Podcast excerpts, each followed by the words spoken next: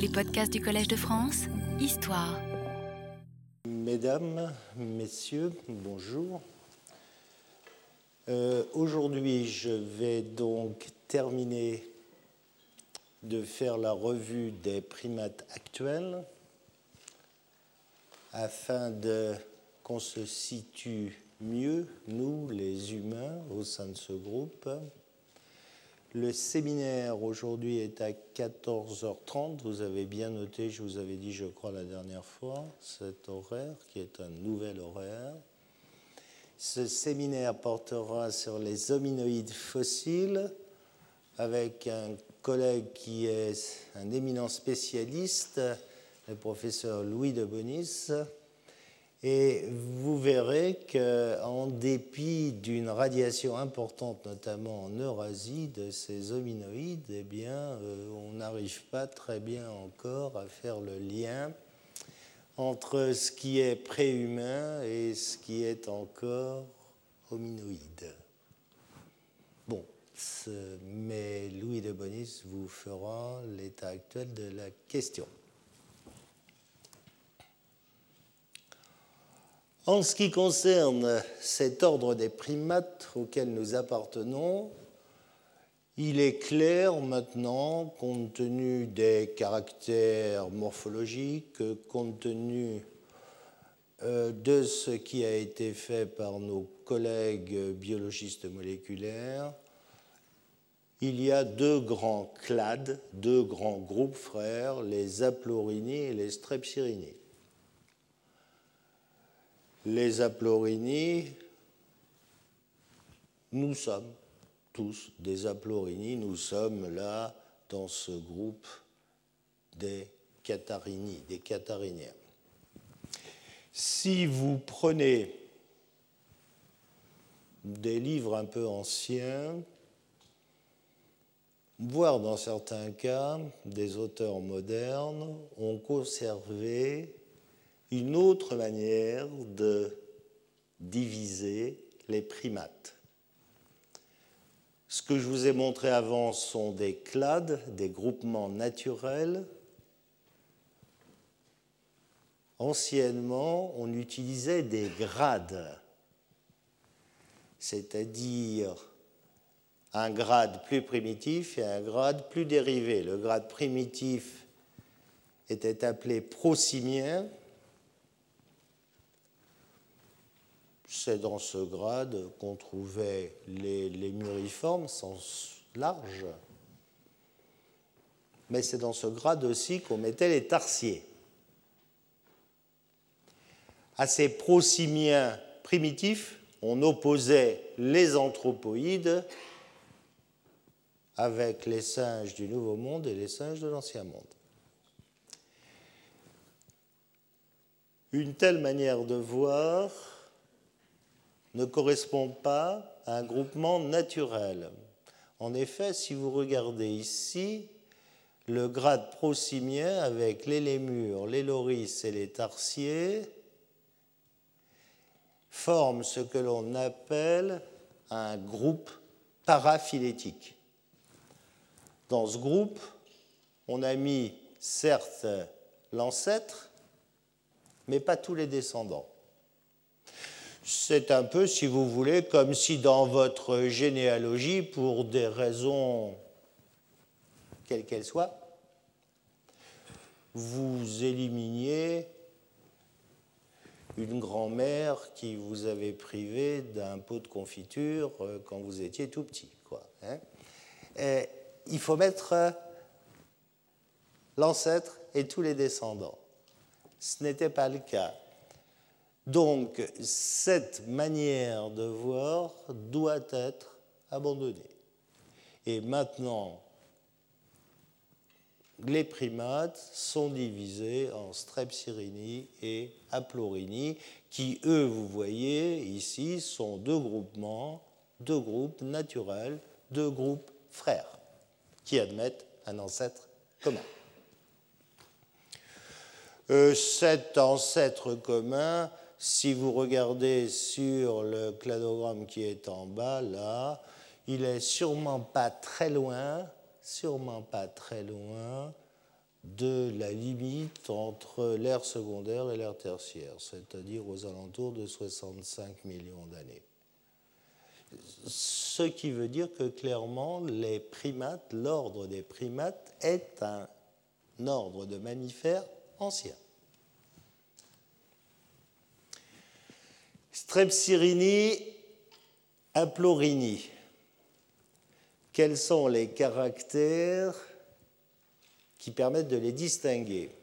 Eh bien, il y a des caractères qui sont peu utilisables en paléontologie, par exemple la placentation. La placentation est différente de type épithélocorial chez les Strepsyrini, de type hémocorial chez les Aplorini. Mais au niveau de la paléontologie, c'est quelque chose qui se fossilise assez mal. Hein. Le rhinarium, c'est-à-dire au niveau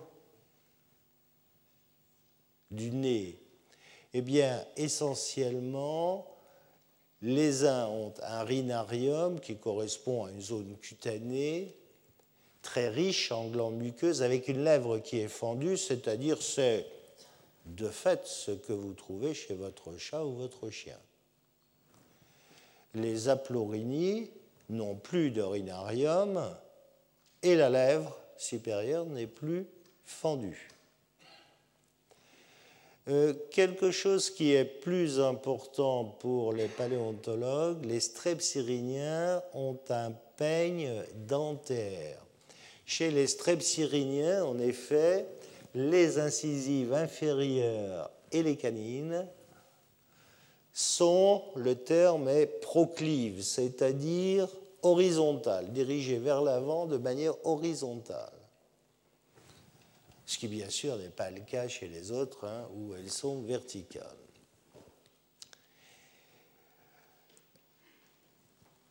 Ensuite, chez les strepsyrini, vous avez une suture métopique. Qu'est-ce que c'est que la suture métopique? C'est tout simplement la suture qui existe entre les deux os frontaux.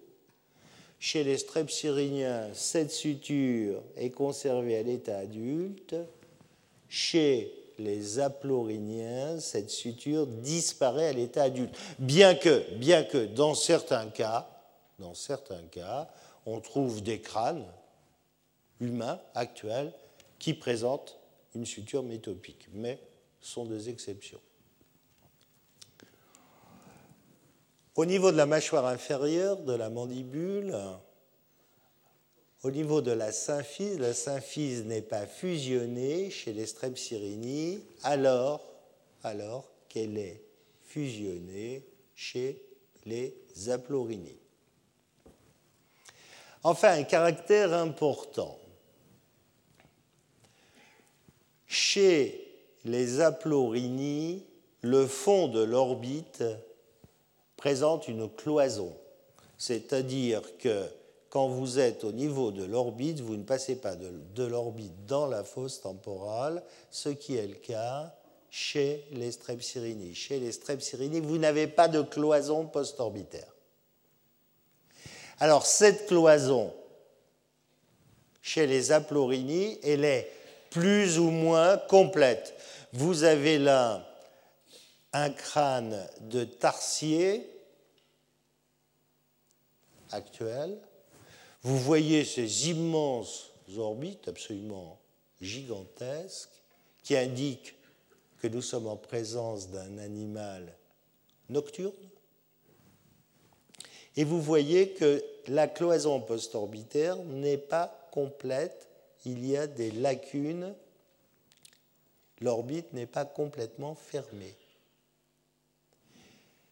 Chez les anthropoïdes, cette cloison orbitaire est complètement fermée, est complète.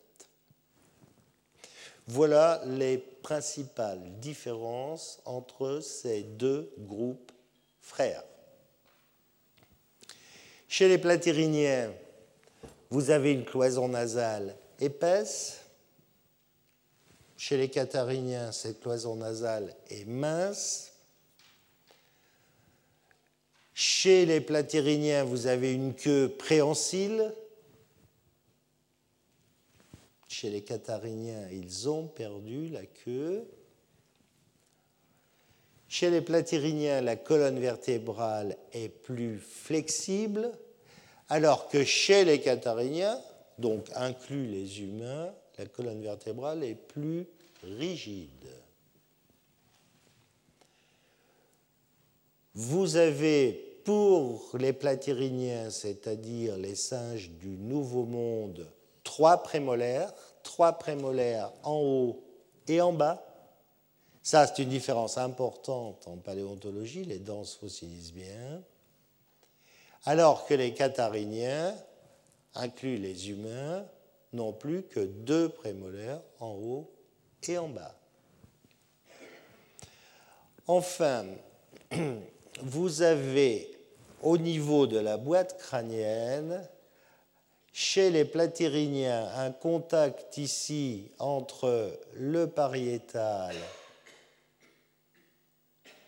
et le zygomatique, c'est-à-dire l'os malaire, c'est cet os qui fait les pommettes ici, alors que vous voyez que chez les cathariniens, pariétal et zygomatique sont séparés l'un de l'autre et vous avez un contact entre le frontal et le squamosal.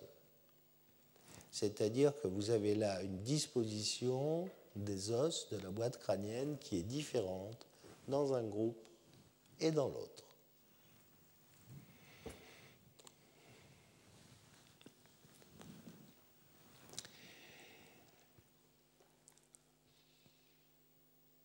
Deux grands groupes de singes,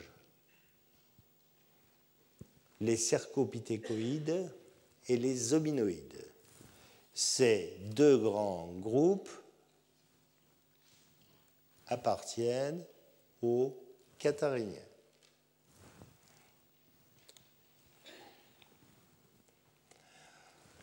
Les cercopithécoïdes sont des petits singes qui ont une queue.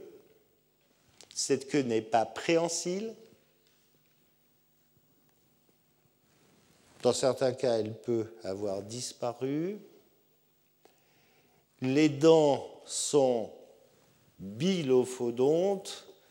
Alors, je peux vous montrer tout de suite ce que sont des dents bilophodontes. Vous voyez ici, par exemple, des molaires avec quatre cuspides. Et voyez que ces cuspides sont réunis deux à deux par une crête transversale. Il en est de même ici pour les molaires inférieurs. Ces crêtes transversales qui réunissent les cuspides entre elles, on les appelle des lophes pour les dents supérieures et des lophides pour les dents inférieures. Et on parle de dents lophodontes.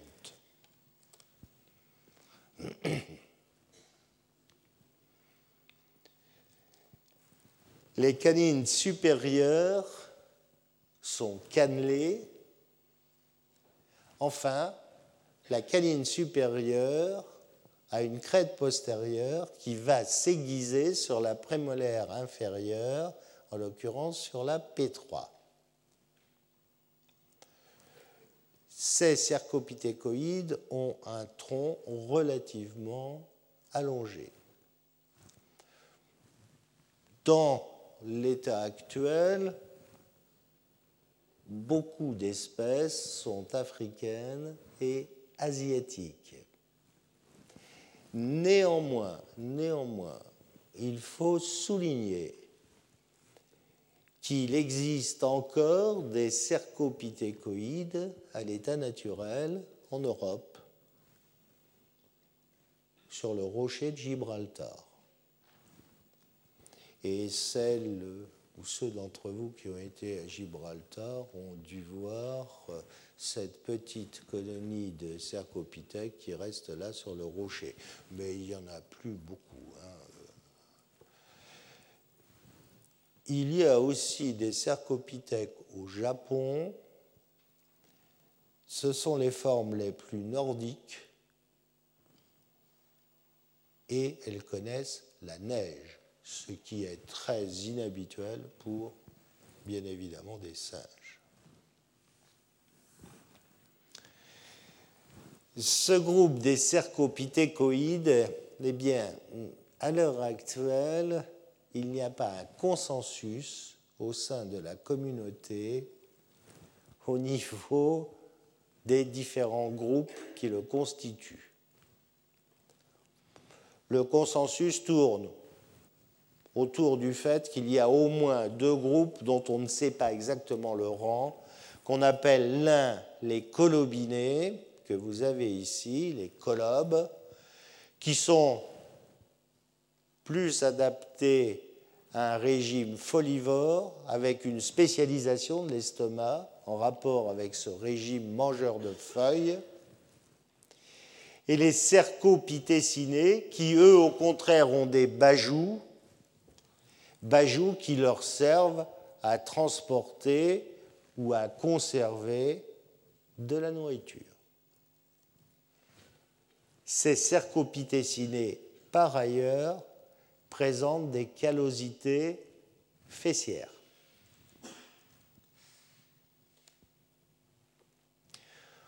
On retrouve sur cette image les dents lophodontes, bilophodontes que je vous ai montrées précédemment. Voilà un animal avec sa bajou mais vous avez dû, j'imagine, déjà en voir. Et enfin, voilà les, callosités fessières qui forment un véritable coussin sur lequel l'animal peut s'asseoir. Le premier de ces groupes, les colobinés. Ils ont, je vous l'ai dit, un estomac compartimenté, c'est ce qui permet la fermentation de la nourriture. Leur régime alimentaire a une prédominance de feuilles, c'est un régime herbivore, sens large, avec beaucoup de feuilles, ce qui fait que les dents ont des cuspides qui sont relativement hautes. À noter que le pouce n'est pas opposable. Sont des animaux qui sont arboricoles, grimpeurs, sauteurs, quadrupèdes dans les arbres.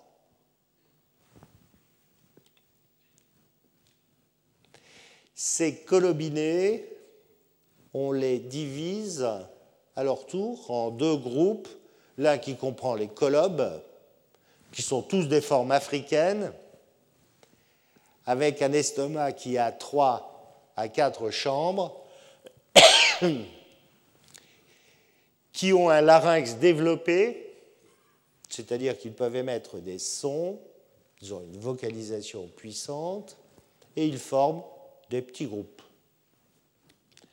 Par opposition aux semnopithecina, semnopithecinae, qui sont eux des formes asiatiques, et j'imagine que dans ces formes asiatiques, vous connaissez tous le nasique avec son nez très particulier, avec un appendice nasal très très particulier. Ces semnopithèques ont une face globulaire, un museau qui est court, des membres qui sont longs, et eux sont moins mangeurs de feuilles, moins folivores que les colobes ils ajoutent des fruits, des fleurs à leur menu quotidien. Donc vous avez colobe, presbytis, nasique. Les cercopithécinés, eux, ont par contre un estomac simple Ils ont un régime alimentaire qui est plus varié, variable. Ils peuvent être même jusque omnivores. Ils sont quadrupèdes. Et chose surprenante, dans ce groupe, le membre antérieur et le membre postérieur ont la même longueur. Contrairement aux colobinés, les cuspides des dents sont basses.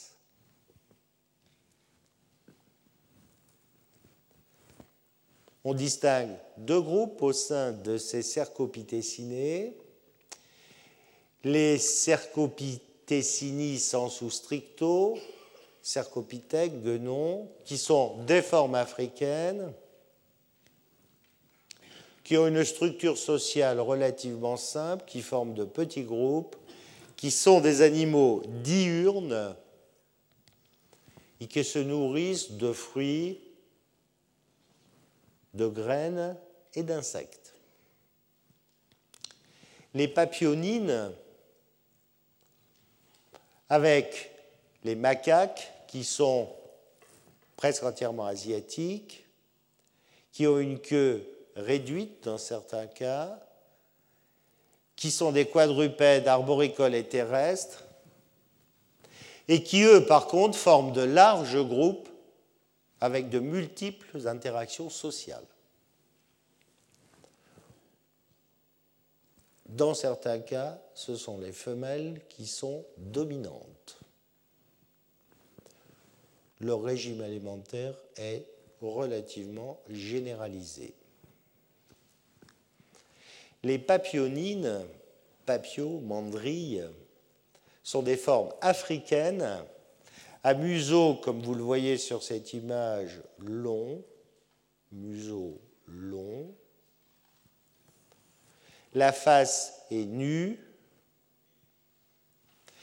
Sont des quadrupèdes terrestres qui vivent dans la savane. Ils forment de grands groupes multimâles, multifemelles, beaucoup d'interactions sociales. Ils mangent des racines, des fleurs, des fruits et des feuilles. Dans certains cas, dans certains cas, ils peuvent être carnivores. Enfin, le dernier groupe, celui auquel nous appartenons, les hominoïdes. Ce groupe apparaît dans le Miocène et la divergence entre hominoïdes et cercopithécoïdes se marque dans le Miocène. Il en sera question cet après-midi dans le séminaire par l'apparition de formes tels que Proconsul ou Morotopithecus. Ceci aux alentours, vous le verrez, de 20 millions d'années. C'est un groupe qui a été extrêmement florissant, vous verrez, qui a été très varié, mais qui à l'heure actuelle ne comporte plus que six genres. C'est-à-dire qu'on assiste à une réduction drastique de la biodiversité de ce groupe. Quels sont les hominoïdes actuels? Eh bien, d'abord, les plus petits, les ilobatidés. Ilobates, c'est ce grand singe que vous connaissez sous le nom de gibbon. Alors, il y a deux genres, Ilobates et Symphalangus. Ce sont des hominoïdes qui habitent des biotopes forestiers et ils sont complètement adaptés à l'arboricolisme et brachyateurs. Quand vous voyez des gibbons dans un parc animalier, ces animaux sont toujours impressionnants par leur agilité, dans les arbres et au niveau de la brachiation. Ils ont une pratique absolument parfaite de la brachiation. Par ailleurs, ils ont des membres supérieurs tellement longs que quand ils se déplacent, et ils le font fréquemment en bipédie, s'ils mettaient leurs membres supérieurs le long du corps, les mains toucheraient le sol. Alors souvent, ils se déplacent en mettant les membres supérieurs au-dessus de la tête. mettent leurs mains au-dessus de la tête pour se déplacer.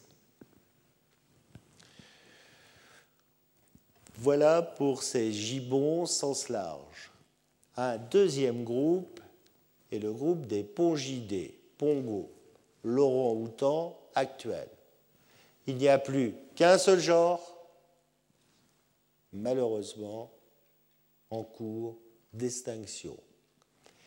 Et il n'est plus cantonné à l'heure actuelle qu'à Bornéo et Sumatra. Ce sont des animaux qui vivent presque exclusivement dans les arbres.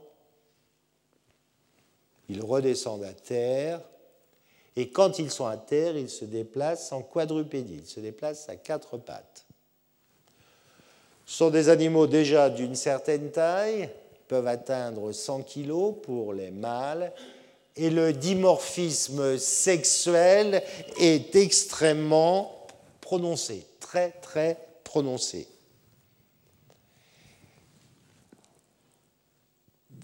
C'est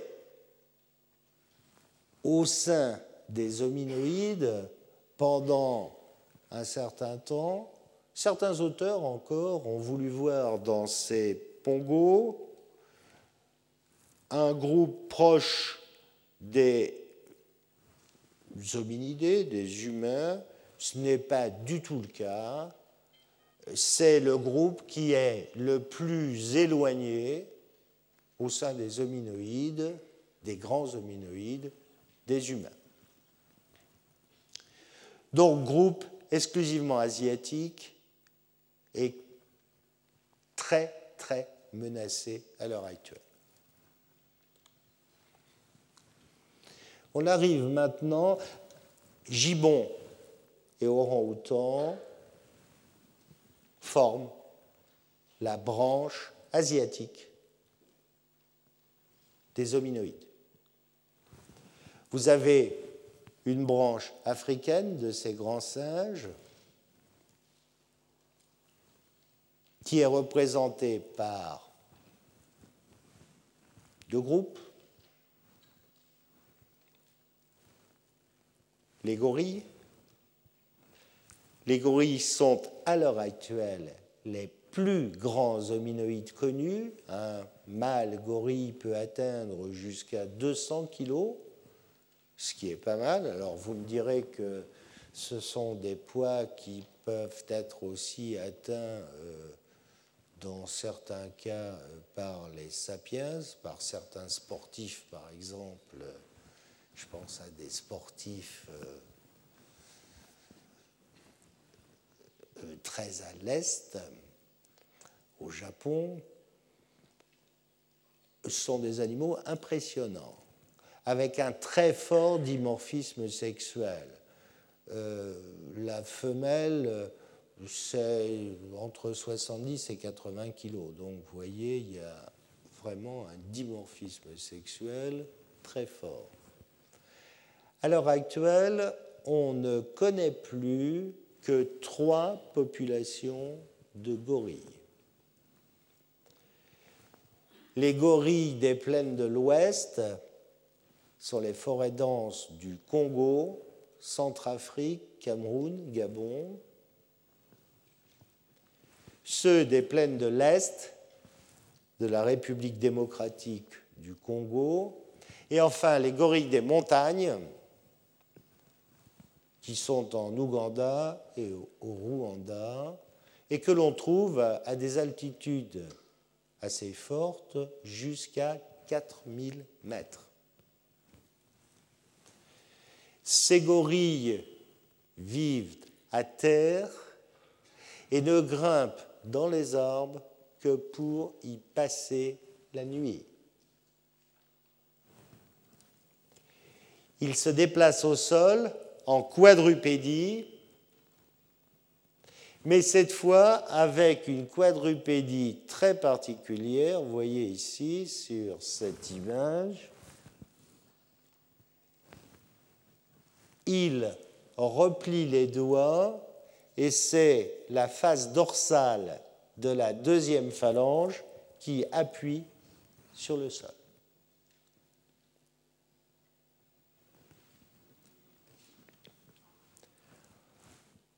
Il n'y a pas de terme français pour définir cela.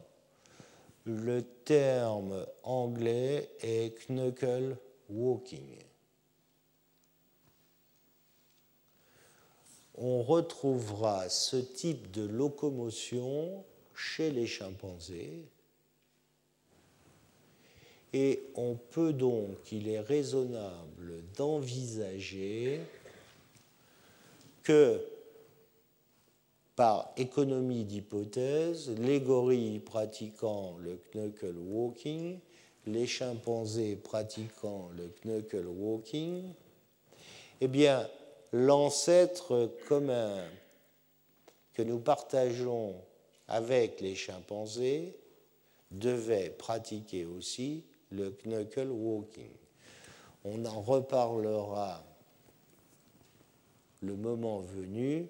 La question se pose de savoir est-ce que les premiers hominidés pratiquaient aussi ce type de déplacement ou non? Vous verrez que globalement, on discute, mais que néanmoins, on a de bonnes raisons de penser que c'est un caractère qui a été perdu sûrement à l'origine par le rameau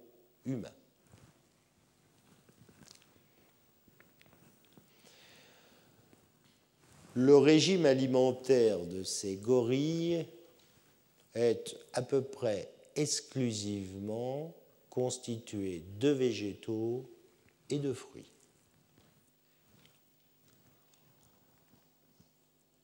les chimpanzés, les panidés. Les panidés représentent le groupe frère des hominidés. Ce sont eux qui, dans la nature actuelle, sont les plus proches de nous. Et vous savez que les biologistes moléculaires ont montré qu'entre eux et nous, sur le plan génétique, la différence était très faible, de l'ordre de 1%. Ce qui veut dire d'ailleurs que 1%, c'est énorme. Mais ces similitudes sont si grandes que l'on est conduit à envisager l'existence d'un ancêtre commun entre les chimpanzés et nous. Dans la nature actuelle, ces chimpanzés sont représentés par deux espèces qui, toutes les deux, peuvent être considérées comme en cours d'extinction. Un chimpanzé dit commun, qui est Pantroglodytes, que l'on trouve au Sénégal et du Mali au lac Tanganyika. Parmi les chimpanzés, c'est l'espèce la plus nombreuse. La seconde espèce, qui est aussi la plus connue, Pampaniscus, les bonobos,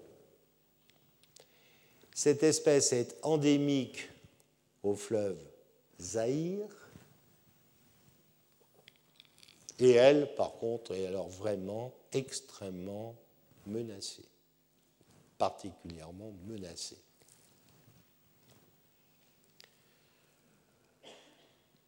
Ces chimpanzés que l'on connaît maintenant de mieux en mieux sont très différents dans leur comportement social entre les deux espèces. Vraiment très, très différents. Les chimpanzés communs vivent dans un système de type patriarcal, alors que les bonobos vivent dans un système, dans un groupe matriarcal. Et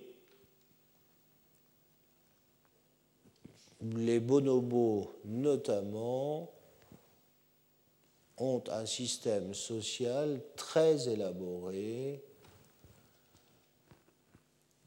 et on retrouve là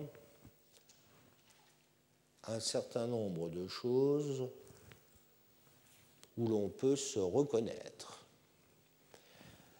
Euh, si euh, vous êtes intéressé par cela, je vous conseille de lire les livres, il en a écrit de nombreux. Je n'ai pas d'intérêt. Hein. Euh, c'est Franz de Waal. Franz de Waal est professeur, c'est un Hollandais qui est professeur à Emory University à Atlanta et qui est euh, directeur du centre de, primatologie de Yerk aux États-Unis. Euh, un de ses derniers livres, très drôle, traduit en français, il est marié avec une Française et c'est son épouse qui traduit les, livres, s'appelle, mais vous l'avez sûrement lu, Le singe en nous, et c'est vraiment très, très riche et très. c'est passionnant. Le régime alimentaire de ces chimpanzés est plus varié que celui des gorilles, plus varié. Le chimpanzé ne rechigne pas à rajouter de la viande à son menu. Et quand ils sont en groupe, s'ils peuvent attraper un petit cercopithèque, par exemple, eh bien, ils le rajoutent volontiers à leur menu ça ne leur pose pas de problème. Alors, il faut dire que quand on regarde leurs dents, ils sont tout à fait équipés pour euh, faire cela. Hein. Alors, forcément, en ce qui concerne les bonobos, il y a quelque chose d'extrêmement intéressant. Euh, si vous voulez, on peut se poser la question, dans les groupes humains, dans le groupe humain, à partir de quand est apparue la violence? Ou la violence était-elle là à l'origine?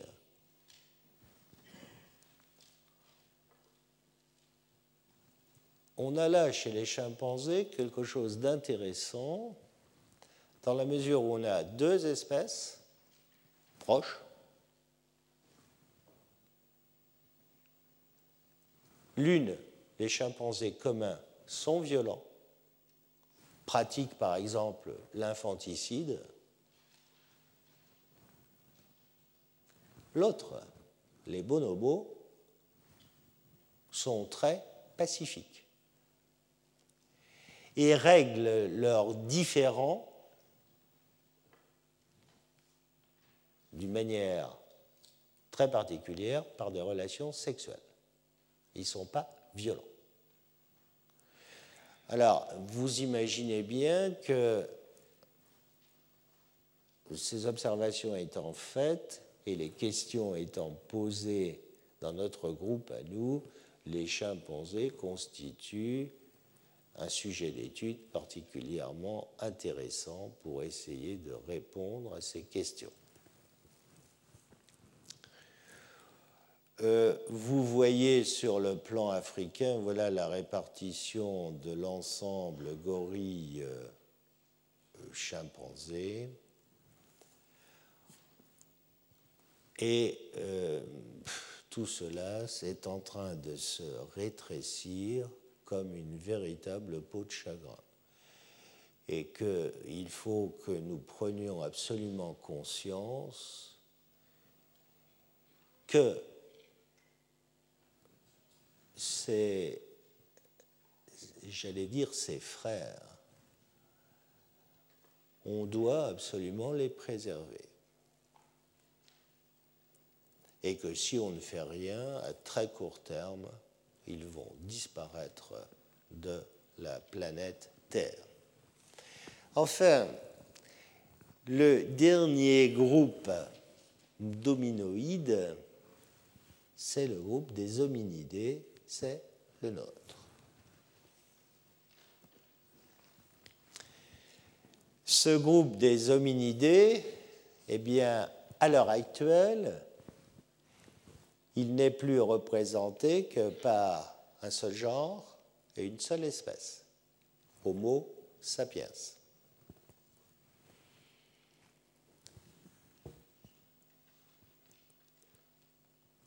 À l'instant T, on a décrit six autres genres d'hominidés fossiles.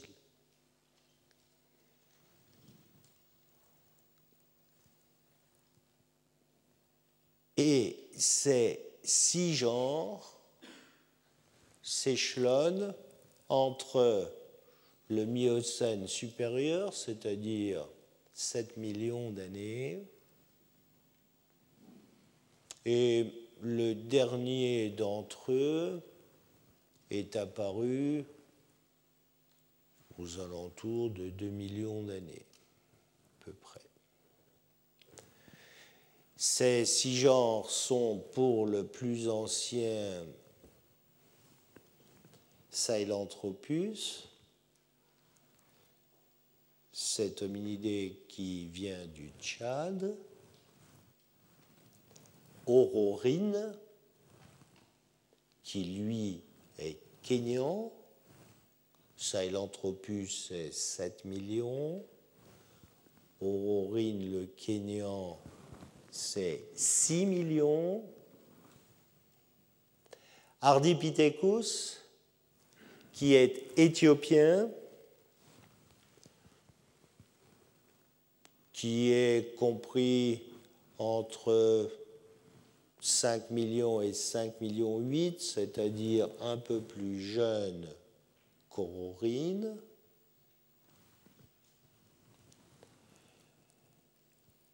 Puis, on a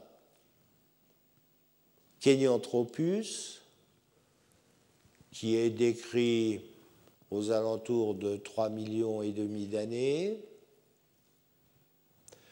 Australopithecus, à peu près les plus anciens sont à peu près aussi autour de 3,5, 3,5, 3,6, 3,7.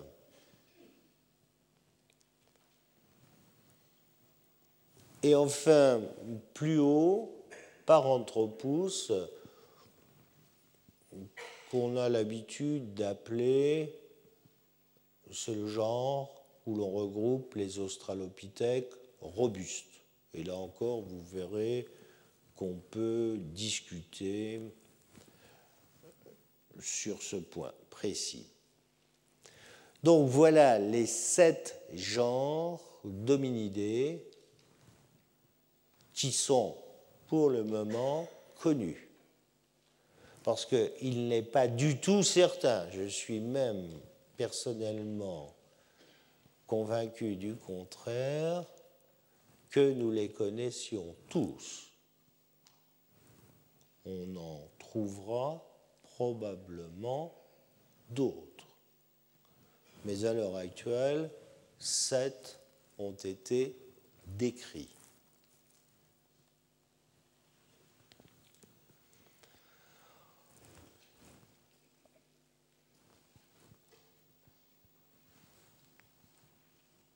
Quand on regarde ces anthropoïdes, eh bien, hominoïdes, le groupe auquel nous appartenons, et cercopithécoïdes, les autres. Cercopithécoïdes sont ceux que vous appelez les singes. Hominoïdes sont ceux que nous appelons les grands singes. Les hominoïdes, c'est les grands singes et les humains.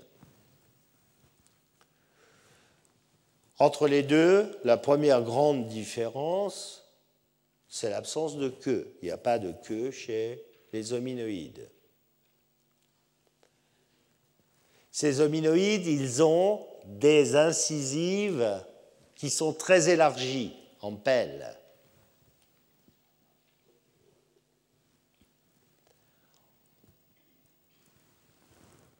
Ils ont des molaires, notamment des molaires inférieurs, qui sont caractéristiques. Regardez, voilà une molaire inférieure. Il y a 1, 2, 3, 4, 5 cuspides. On dit que le patron est de type 5. Mais ces 5 cuspides, vous avez cette cuspide ici qui est marquée MTD, qui est le métaconide, qui vient au contact de cette cuspide-là, qui est l'hypoconide. Et vous voyez, il se dessine ici un Y. Vous voyez ce Y? 5 cuspides, un Y, on dit que le patron de la dent est Y5. Chez les humains, ce patron, on le verra dériver on verra encore une cuspide disparaître et on passera à 4 cuspides dans certains cas.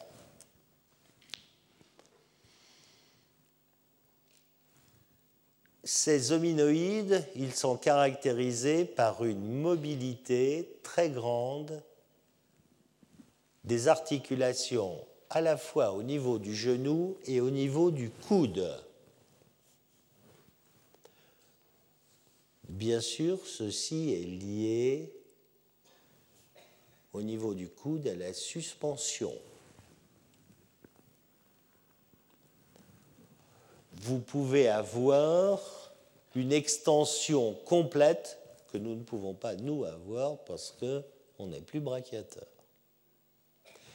Ce sont là, naturellement, des caractères que vous pouvez retrouver sur les os longs, cubitus, humérus, radius, et donc des caractères qui peuvent être utilisés au niveau paléontologique.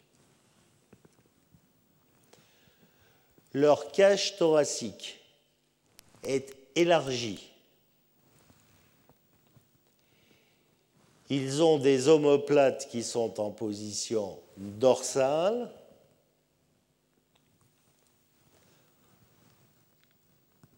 À l'humérus, c'est-à-dire au bras, et au fémur, le condyle est élargi, notamment le condyle fémoral est très gros, très élargi. Vous le savez, le cerveau est développé. Il est développé à la fois en quantité et en qualité. C'est important. Enfin, j'en ai parlé, au sein des hominoïdes, vous avez des interactions sociales qui peuvent être très complexes. Euh, ces schémas ici vous montrent notamment, regardez ce membre supérieur de brachiateur très long par rapport à un membre inférieur qui est plus court. Bien évidemment, chez les humains, nous qui sommes bipèdes, c'est l'inverse. Le membre inférieur est plus long, le membre supérieur est beaucoup plus court. Au niveau aussi du tronc, vous voyez que dans un cas, vous avez un tronc qui est relativement court, alors que dans l'autre cas, chez les cercopithèques, vous avez un tronc qui est très long. Très très long. L'ensemble de ces caractères distinctifs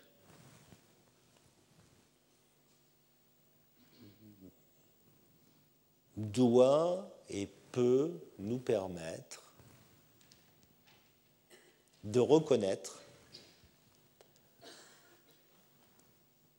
y compris des fossiles qui dans certains cas sont fragmentaires,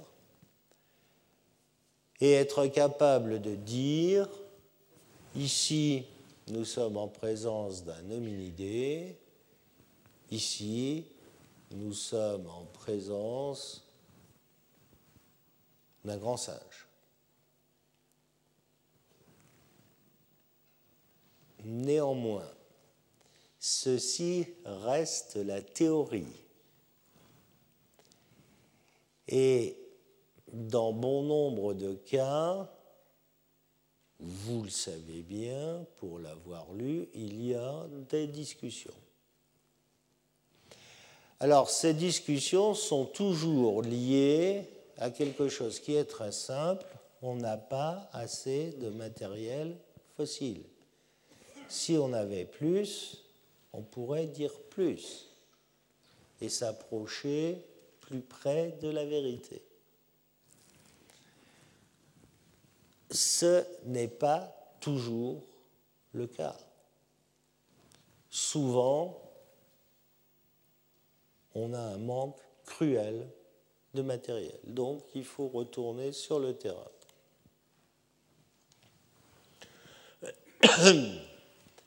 Vous avez là, sur cette partie, les divers modes de locomotion.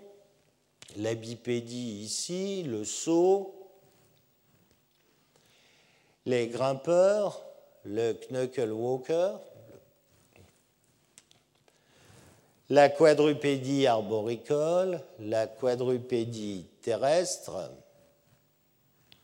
Il existe aussi une bipédie arboricole.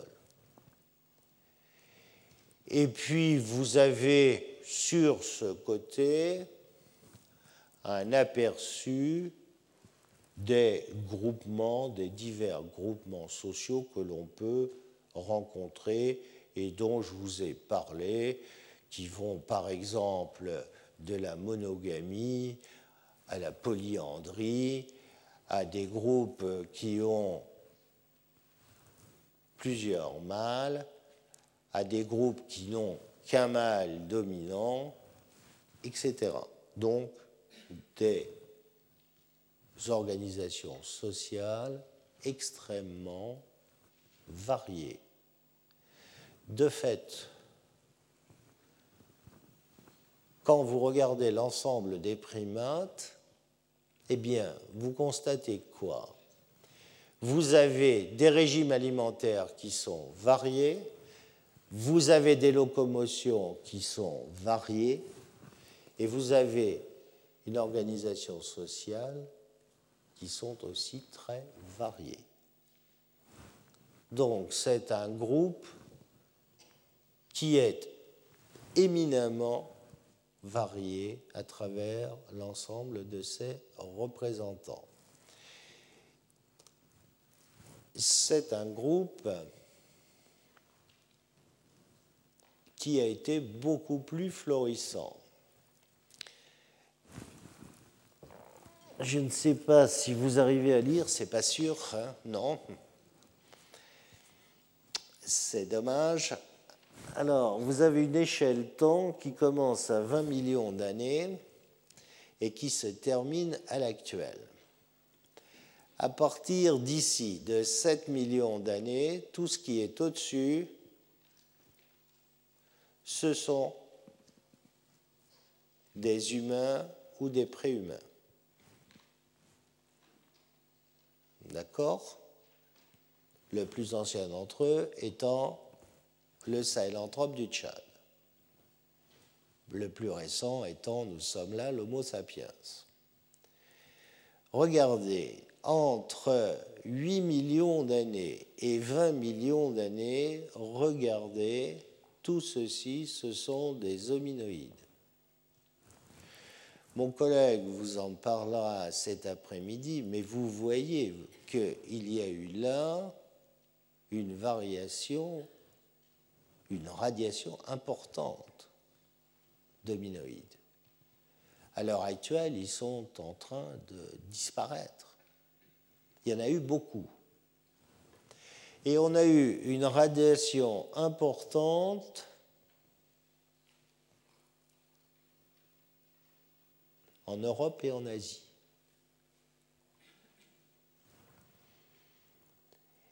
Alors, la question est posée, elle a déjà été posée, et on en a débattu avec vous dans un séminaire précédent.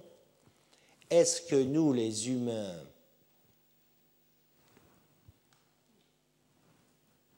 l'ancêtre est africain ou est-ce que l'ancêtre est asiatique? Étant entendu que quand je parle d'ancêtre, là, ce n'est pas l'ancêtre direct des humains, à mon sens, c'est l'ancêtre de l'ensemble, gorille, chimpanzé, humain. L'ancêtre de tout ce groupe-là est-il africain Est-il asiatique? Alors vous verrez, on est loin d'être d'accord entre nous, les spécialistes. Il y a un certain nombre d'hypothèses et mon collègue eh bien, vous parlera, vous présentera ces groupes et vous en parlera cet après-midi. Quoi qu'il en soit, vous voyez qu'il y a là une diversité, une biodiversité qui est beaucoup plus grande que celle qui existe à l'heure actuelle. Merci et à tout à l'heure pour le séminaire. Retrouvez tous les podcasts du Collège de France sur www.collège-de-france.fr.